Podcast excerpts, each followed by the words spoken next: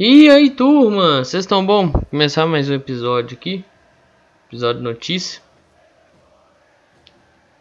Seus momentos de paz têm hora para acabar, que o Cruzeiro joga sexta-feira, né? E tem um agravante ainda, que eu vou falar aí mais para frente. É, cara, começar pelas questões fora do campo, né? Que é a questão envolvendo aí a saída do Felipe Conceição. Se foi decisão única e exclusiva do Cruzeiro, aí o Cruzeiro estaria queimando né, uma troca de técnico, ou se foi uma decisão em comum acordo. Quem que vai decidir isso? A CNRD. É, até que se julga isso, o Cruzeiro fica como se tivesse mandado Felipe Conceição embora, né? Que a princípio foi, né? Esse trem de ah, optamos pela descontinuidade do projeto. Esse negócio não é startup, meu irmão. Isso aí não, não existe no mundo do futebol.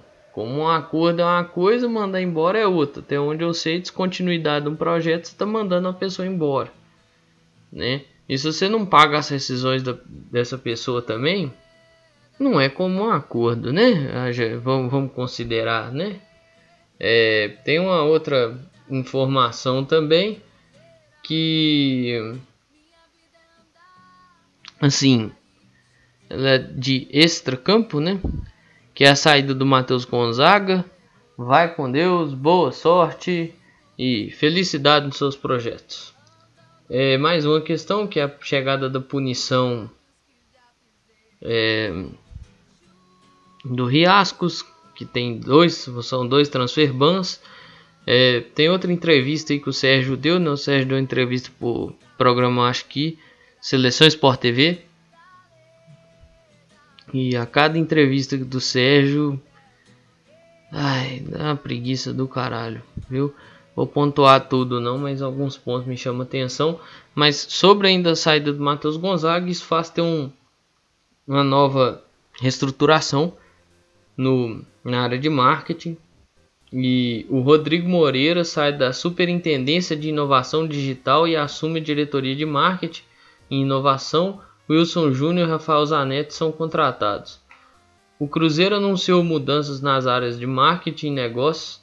A principal delas diz respeito a Rodrigo Moreira, ex-superintendente de inovação digital, que passa a ocupar o cargo de diretor de marketing e inovação. Pessoal, a matéria está lá no GE, foi escrita pela redação, né? não assinou, não teve um jornalista que assina ela.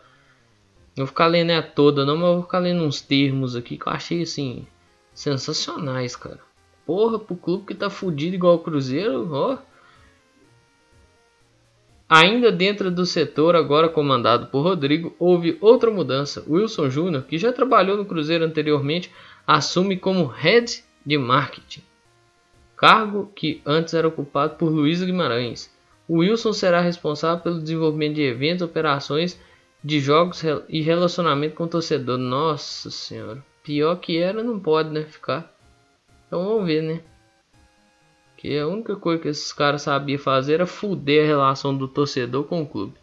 Então assim, o que, que nós temos até agora? Só coisas para se resolver uma saída do Matheus Gonzaga tem que resolver ela. Parece que está resolvida. A questão do Felipe Conceição depende da CNRD. A questão que eu quero pontuar aqui é a seguinte.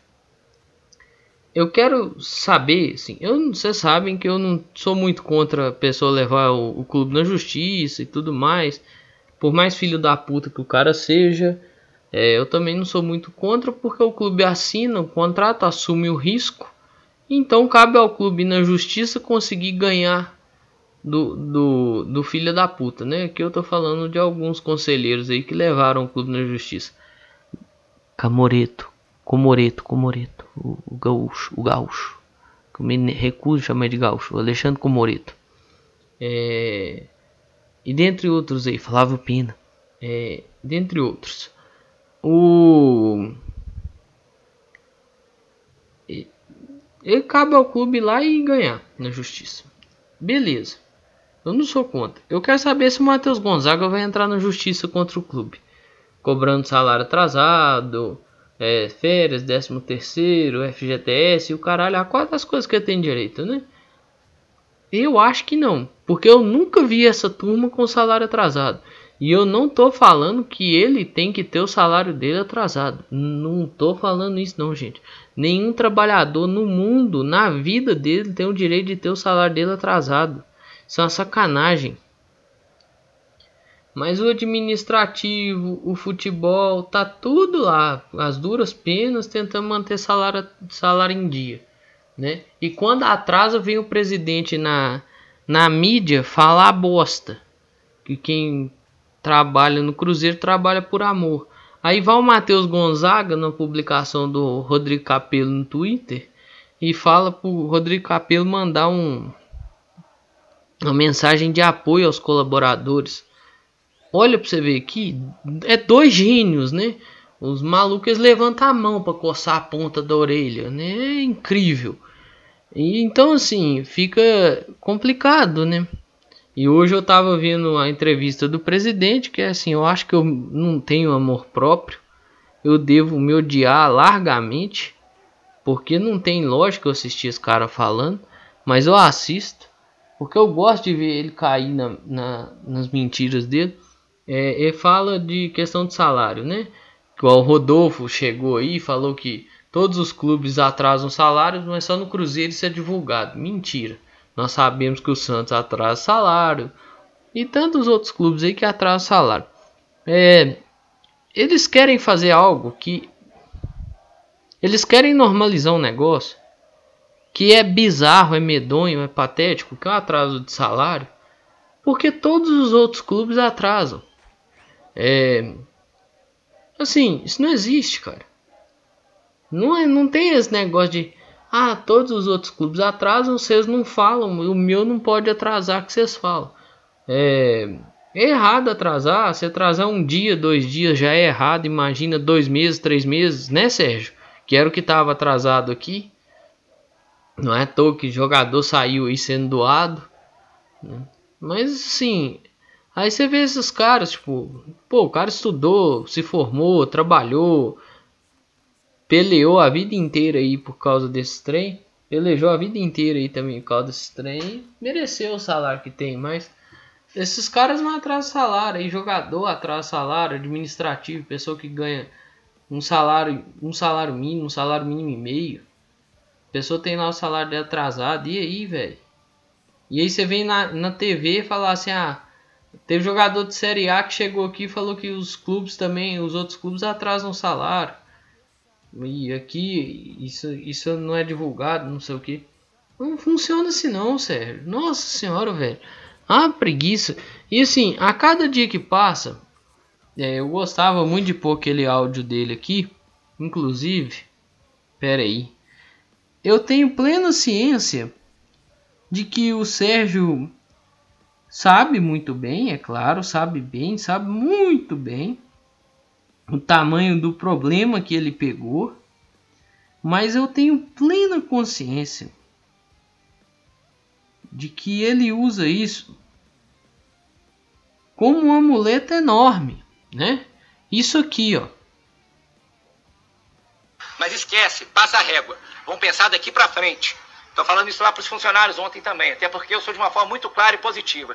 Sei todos os problemas que a gente pegou, mas daqui para frente o problema é meu. Se o salário seu estiver atrasado, o problema é meu, não é culpa dos outros não. Eu sei aonde que eu entrei e sei que nós vamos consertar. Então vamos partir, conto com vocês para a gente fazer esse trabalho junto. Assim, eu tenho plena ciência que essa frase, eu sei todos os problemas que a gente pegou, ele utiliza esses problemas com uma muleta, meio que tipo assim, para aquele grupinho seleto que ele acredita ser torcedor realmente do Cruzeiro, é comprar a história dele, entende?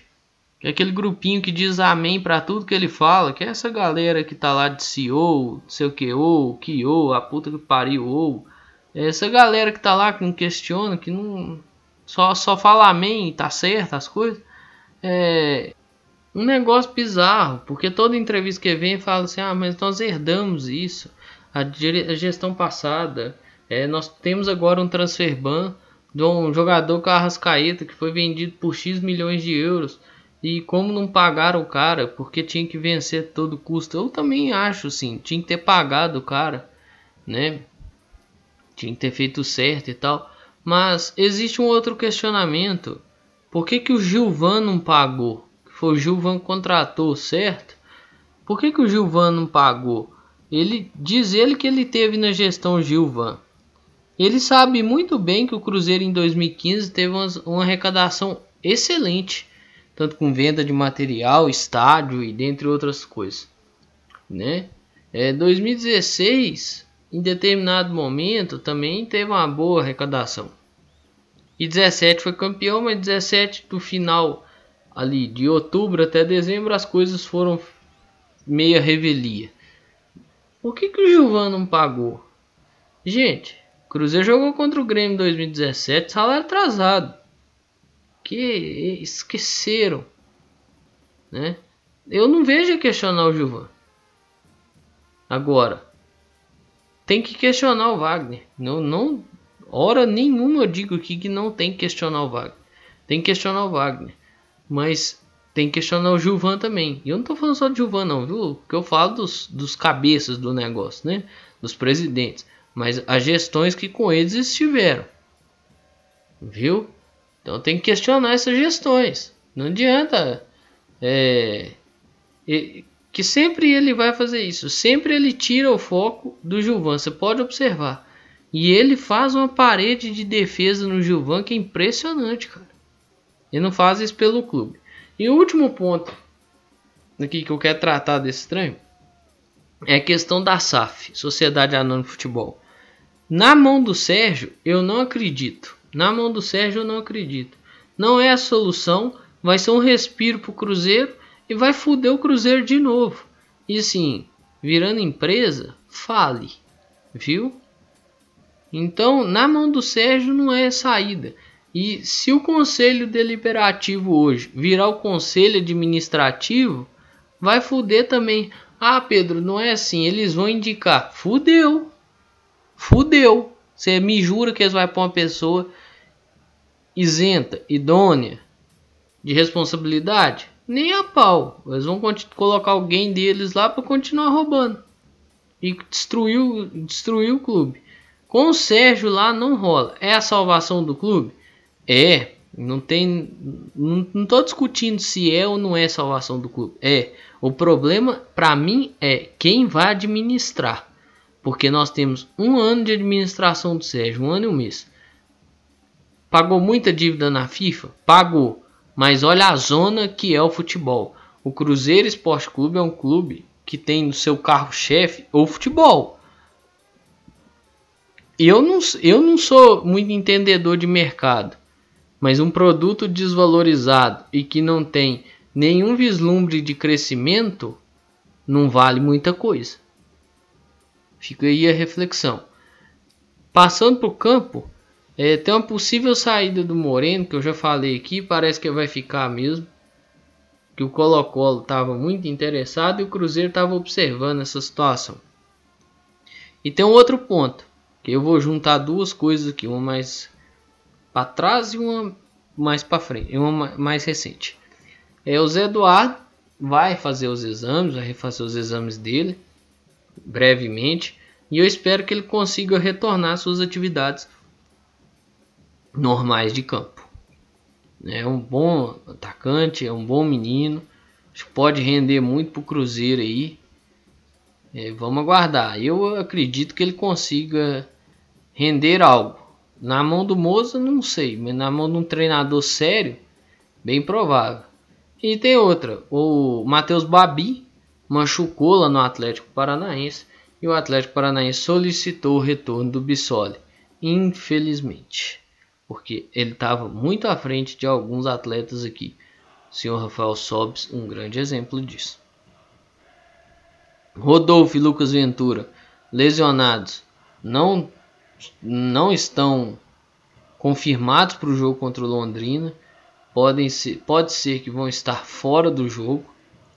Né? O Lucas Ventura é certeza, porque é uma torção.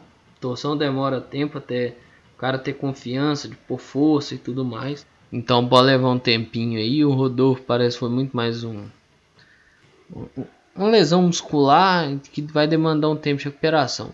É, o Adriano e o Moreno retornaram aos trabalhos essa semana. O Adriano acompanhou o nascimento e os primeiros dias da filha dele. E o Moreno retornou aos trabalhos depois de resolver as questões particulares, né? O Giovanni é um menino da base, jogou de lateral com o Felipe Conceição, pode jogar de zagueiro. Voltou a fazer trabalhos físicos, fazer aquele famoso, aquela famosa transição, né? E pode ser importante, mas é o que eu falo, na mão de um treinador sério, não do Moza. Porque o Moza fala tanto de caráter, de hombridade, de honra, não, honro, não é, seria honroso. Para mim, pode ter caráter, pode ter isso, pode ter aquilo, mas seria muito mais honroso ele assumir que ele não tem competência para fazer esse time jogar.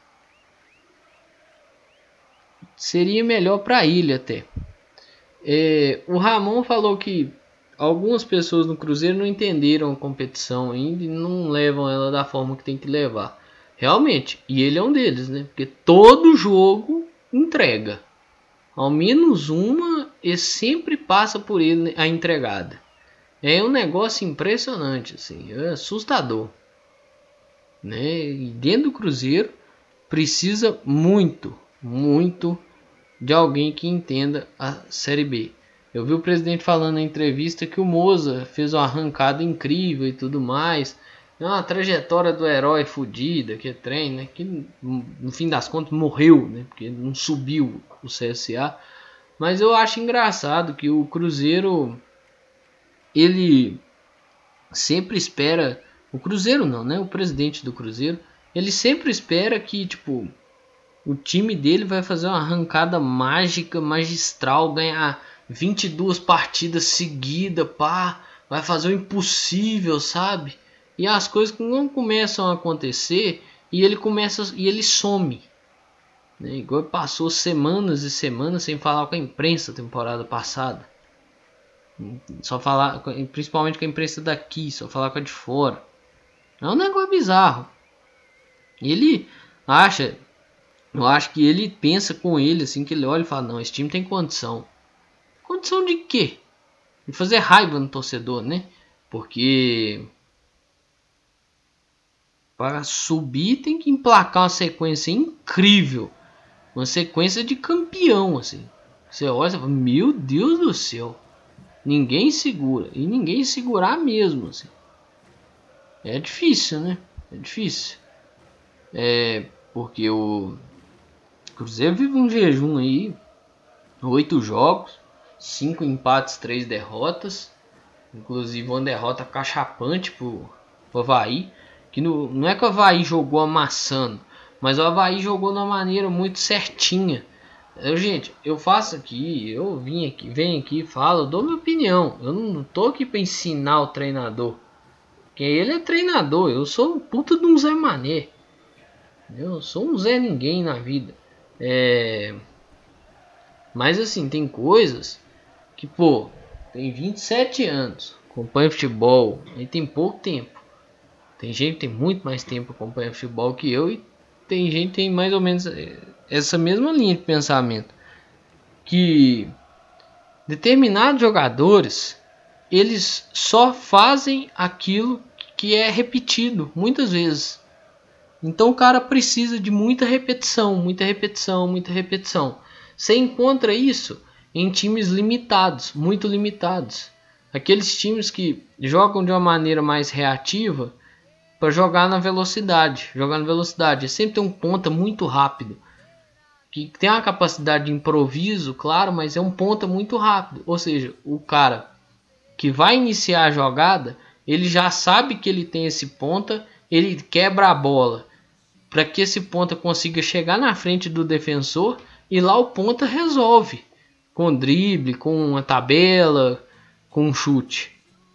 Entendeu? Mas o cara lá de trás, ele já sabe que ele tem que fazer essa quebrada naquela direção. Se ele tenta fazer algo muito diferente, dá problema. O Cruzeiro tem esse, esse caso. O Moza tem que entender que os jogadores do Cruzeiro são limitados. Entender que eles têm suas funções. Felipe Augusto de ala, para mim não encaixa, não rola. Ah, você tem dois laterais, Você tem um lateral muito bom que você precisa conversar com ele, trabalhar ele, que pode render algo, que é o Matheus Pereira. E você tem o Jean Vitor, precisa saber se esse cara joga, né? Mas esses caras não jogam com o Moza, eles não têm chance de jogar, né? E isso me assusta. Porque é um time que precisava ser encaixadinho, fazer função, trabalho de formiguinha mesmo, pá, operário, pra caramba, fazer a função certinha. Porque, por exemplo, não é um Flamengo que tem uma Rascaeta, por exemplo, que tem um Gabigol, que tem um Bruno Henrique, que tem uma capacidade de improvisação muito grande. Então o cara consegue fazer alguma coisa estando meio que fora da posição. Aqui, se você pôr, por exemplo, um Felipe Augusto de ala, ele não acerta um cruzamento, ele só acerta o adversário. Não é a dele. Você vai pôr, sei lá, o Rômulo para armar o time, não é a dele. É um cara mais limitado. Entendeu? Então fica difícil. E o Moza tem que entender isso aí, velho. O Moza tem que entender isso aí. Tem apoio do grupo. É, o Brock já falou favorável a ele. É, o Pastana, o Sobis, o Rômulo, o Felipe Augusto. Esses caras vão falando favorável a ele, vão fincando bandeiras de titular, né? Eu acho que se ele pudesse, ele escalava até o Pastana, tirava o Pastana da função de diretor de futebol e colocava dentro do campo, né? Porque o Felipe Augusto também falou que a continuidade é importante. É óbvio, porque se fosse um treinador de futebol sério, um cara sério, o Felipe Augusto nem jogava no Cruzeiro mais, né? Tava escanteado.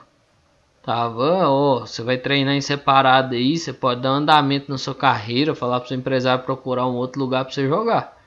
Se fosse um cara sério, né? Porque o Moza é, é um palhaço, um brincalhão. É brincadeira o que ele faz com o torcedor, cara. E assim, não vai pedir demissão, nós já sabemos disso. Certamente existe aí uma possibilidade que eu tava lendo, né? Mas pelo que eu vi, uma possibilidade de jogar sem o Marcinho de novo sexta-feira, amanhã, né? Mundialmente conhecido como amanhã. É, e dá ruim, né? Porque você vai pôr quem para criar? O Sobs? Que é o Sobs virou o dono do time, né? Falou em favor do treinador, né? Aí é foda. E a pressão sobre ele tá gigantesca, né? Porque assim, eu fico preocupado, velho. Sinceramente. São oito jogos sem ganhar. Se não ganhar sexta-feira, acha a nona, a nona partida sem ganhar. Aí se vai ser o sexto empate ou a quarta derrota, eu não sei, mas essas sequências elas são cruéis no fim do campeonato. Ah, basta lembrar aí 2019. O Cruzeiro ficou da terceira décima quinta rodada sem ganhar. Décima quinta, décima sexta, mas acho que foi décima quinta e pagou o preço. O Cruzeiro ficou nove rodadas sem ganhar no final do Campeonato Brasileiro de 2019. Então, assim, tem que pensar o seguinte: não é arriscado demais, não, porque eu fico olhando assim os, os jogadores falando: ah, mas tem que ser assim, porque tem que dar sequência, tem que ser desse jeito. Cara, você já parou para pensar que o time só vai embicando para baixo? E isso me preocupa, né? Esse tipo de entrevista, esse tipo de fala do Felipe Augusto aí, vai me passando a sensação que o time tá só embicando cada dia mais, cada dia mais, cada dia mais. Então fica complicado.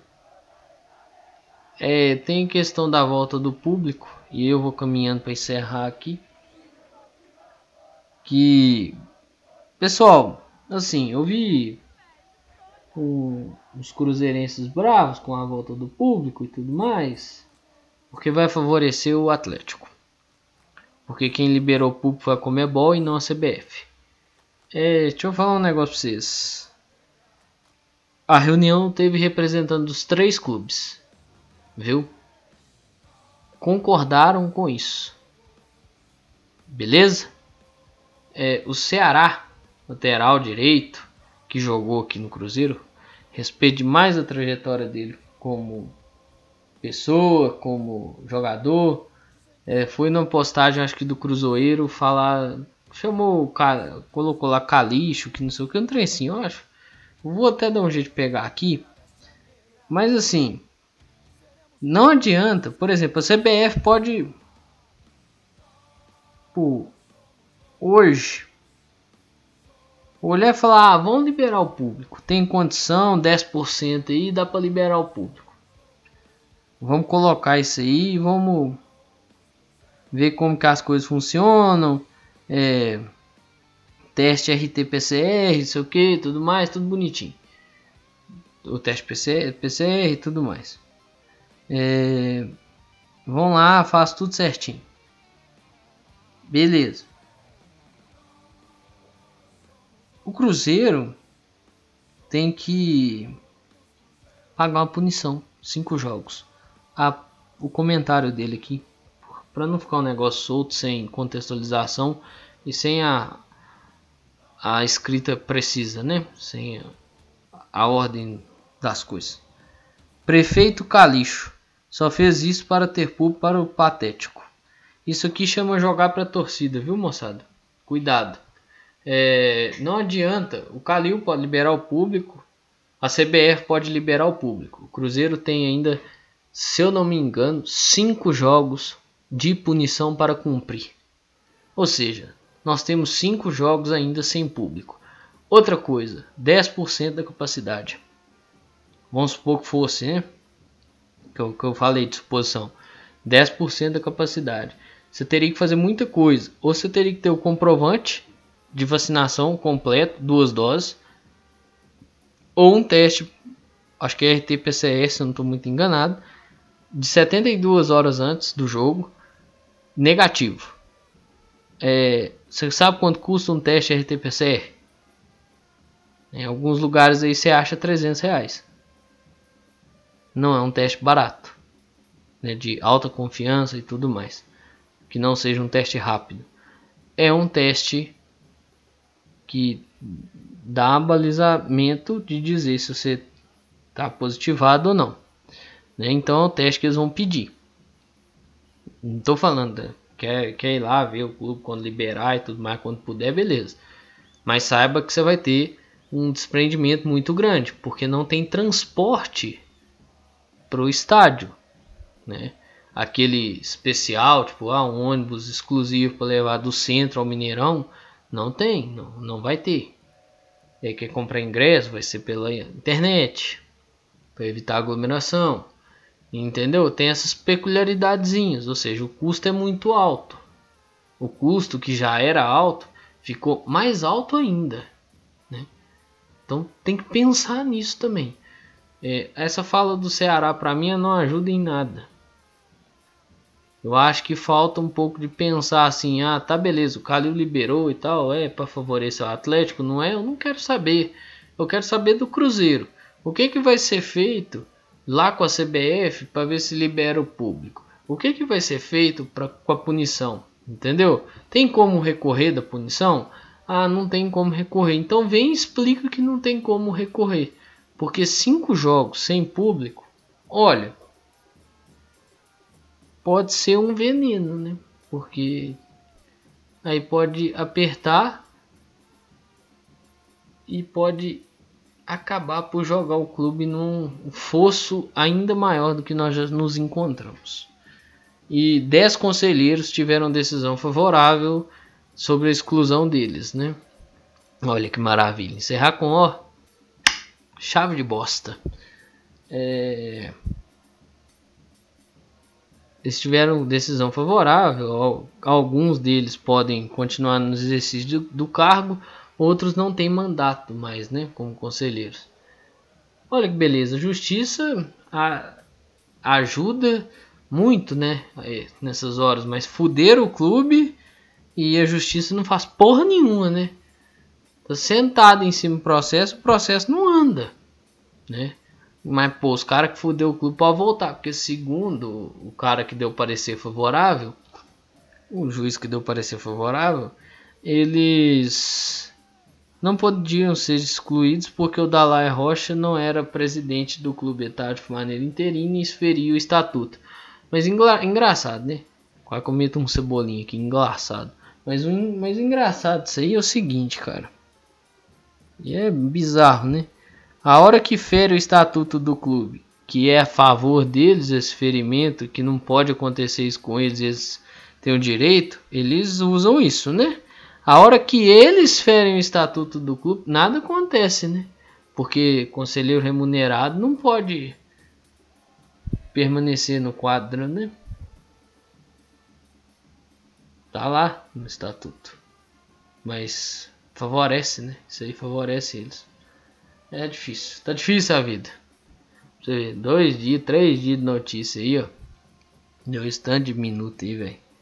Tá difícil a vida do Cruzeirense. Mas vamos lá, pessoal. Vamos ver o que acontece sexta-feira. Sexta-feira tem hora para acabar paz. Nove e meia da noite, viu? Então seu fim de semana pode ser, ó, uma bosta. Pessoal, eu vou encerrando por aqui.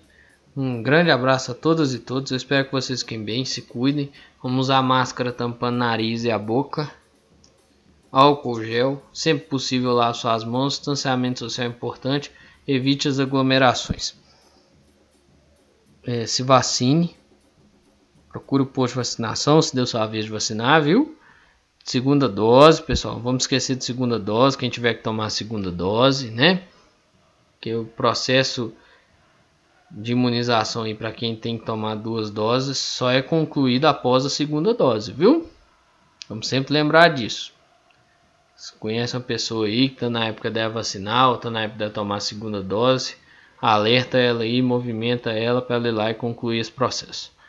Mas é isso aí, pessoal. Um grande abraço a todas e todos. Eu espero que vocês fiquem bem. Se cuidem, cuidem de vocês e cuidem de seus próximos. Valeu! Falou! Nossa senhora. Desafinou. Desafinei. Falou!